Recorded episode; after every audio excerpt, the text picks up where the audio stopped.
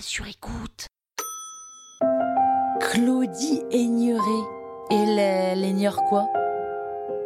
Vous écoutez Krusty Celebrity, le podcast qui parle de. Bah, enfin, de célébrité quoi.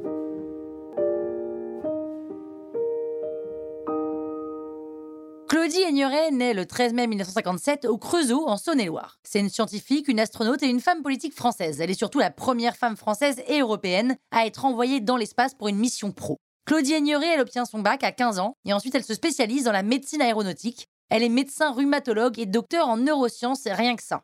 Elle assure plusieurs fonctions en même temps, de 90 à 92. Claudie Aigneret est responsable des programmes de physiologie et de médecine spatiale à la division sciences de la vie du CNES à Paris. Pendant six ans, elle officie au laboratoire de physiologie neurosensorielle du CNRS, toujours à Paris. Et de 89 à 92, elle est à la coordination scientifique de la mission franco-russe Antares pour les expériences des sciences de la vie. Voilà, donc rien qu'avec ce CV, je suis déjà épuisée moi, mais c'est pas tout. Il y a aussi sa vie d'astronaute. Le 17 août 1996, Claudie Aigneret opère un vol de 16 jours à bord de la station orbitale russe Mir dans le cadre de la mission franco-russe Cassiopée. En 98, elle est astronaute suppléante pour la mission franco-russe Persus, orchestrée par la Cité des Étoiles, organisation qu'elle va rejoindre ensuite en janvier 2001 pour un entraînement de 9 mois pour la mission Andromède.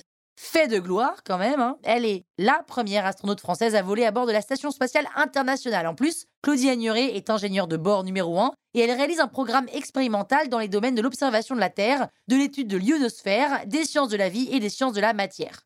Elle est sur tous les fronts et des missions comme celle-ci, il y en a des tonasses. Ensuite, Claudie Nuret envisage un virage dans sa carrière d'astronaute. Elle devient une femme politique, puisqu'en 2002, elle est nommée ministre déléguée à la recherche et aux nouvelles technologies par le Premier ministre Jean-Pierre Raffarin. Puis, elle devient ministre déléguée aux Affaires européennes, toujours dans le gouvernement Raffarin. Elle est donc hyper busy, hein, Claudie Aigneret, et dans le même temps, elle se marie avec le spationaute Jean-Pierre Aigneret en 2000 Et là, on se dit, bah, elle mérite bien une pause. Mais non, c'est pas fini. Claudie Agnuret est la présidente d'Univers Science à Paris entre 2010 et 2015. Puis en 2020, elle est conseillère auprès du directeur général de l'Agence spatiale européenne.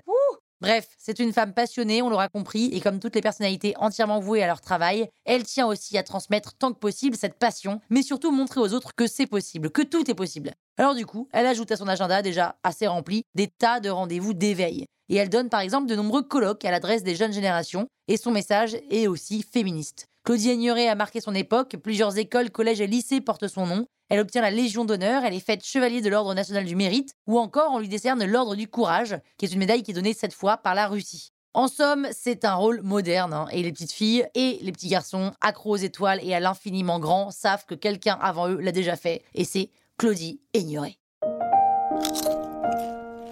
Croustille, hein? La toile sur écoute.